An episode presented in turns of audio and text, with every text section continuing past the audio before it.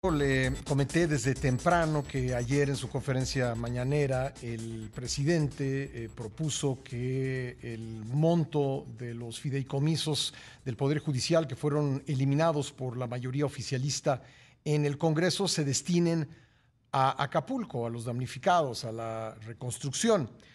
Y eh, pues para dar credibilidad a esta propuesta, eh, pues dijo el presidente que los propios ministros de la Corte vigilen su funcionamiento.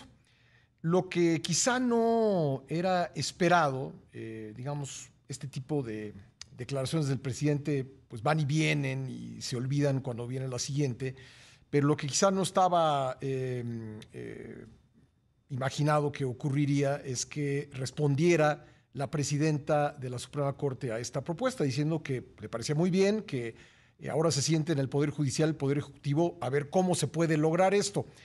¿Se puede, hay una vía para lograr esto? Se lo pregunto a Francisco Burgoa, abogado constitucionalista, profesor de la Facultad de Derecho de la UNAM, a quien le doy la bienvenida al programa. Francisco, ¿cómo estás?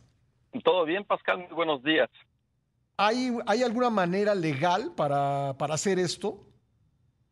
Bueno, número uno, por más buena intención que tenga, llevar, a, llevar estos recursos de los fideicomisos hacia los damnificados, un acuerdo no puede ir más allá de lo que diga la ley. ¿Y qué es lo que dice la ley? Bueno, hubo una reforma a la ley orgánica del Poder Judicial de la Federación, en donde se extinguen 13 de 14 fideicomisos y se dice en uno de los artículos transitorios que los recursos de esos fideicomisos deberán de regresarse a la tesorería de la federación para que vía la Secretaría de Hacienda se destinen al cumplimiento de los programas del Plan Nacional de Desarrollo.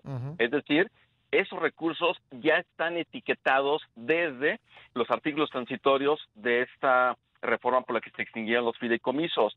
El hecho de decir, ah, ahora que quiero que estos recursos se destinen para los damnificados de Acapulco, por más buena intención que eso sea, eso no es jurídicamente posible.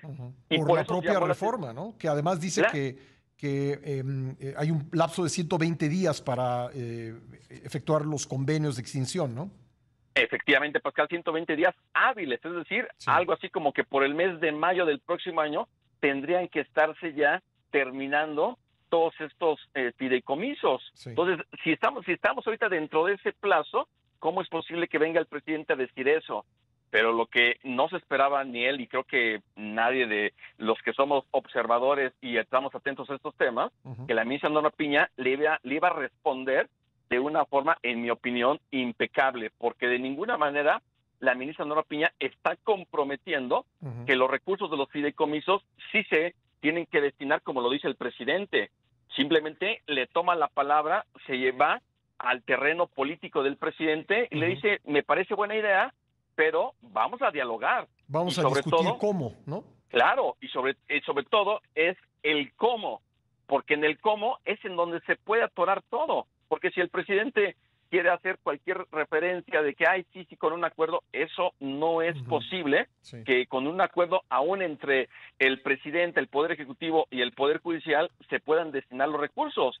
Y yo creo que el presidente de la República se va a salir ya de, esta, de este tema bajo la lógica que creo que a él le vendría bien un argumento de esta naturaleza de decir, a ver, nos dicen que quieren dialogar, pero al mismo tiempo están concediendo una suspensión este juez federal de Chihuahua.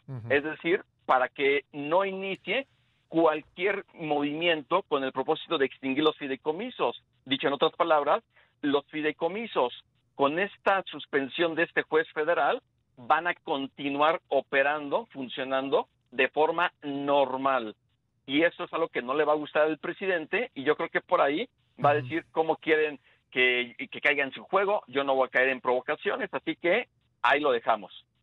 Bueno, eh, pero entonces, de, todos modos, incluso sin esa suspensión, ya no había, no había modo, no había un camino legal para lograr esto. El camino legal, Pascal, sería reformar uno de los el artículo quinto transitorio de este decreto de reforma. O sea, reformar la reforma.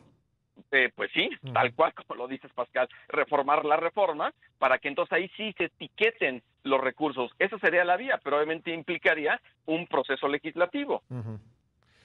Bueno, eh, sentarse con el eh, Poder Judicial a discutir esto, pues sería eh, básicamente escuchar lo que nos acabas de comentar.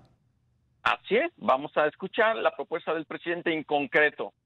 Y si la propuesta se encuentra dentro del marco jurídico, que yo no veo cómo puede estar dentro del marco jurídico, por lo mismo que comento que está perfectamente etiquetado en la ley hacia dónde irían los recursos. Y además, no hay que perder de vista que la ministra Norma Piña dice que en todo momento están obligados a garantizar los derechos de todos los trabajadores del Poder Judicial de la Federación. Bueno, pues eh, vamos a ver qué responde. Eh, hasta ahora, hasta este momento que estamos hablando tú y yo, la conferencia mañanera ha versado sobre el plan de reconstrucción de Acapulco. Eh, hasta donde tengo noticia, no ha, no ha el presidente pues dado su posición sobre la carta de la ministra eh, Piña, así que estaremos en espera de que se produzca alguna reacción. Abogado, te agradezco mucho que me hayas tomado la llamada.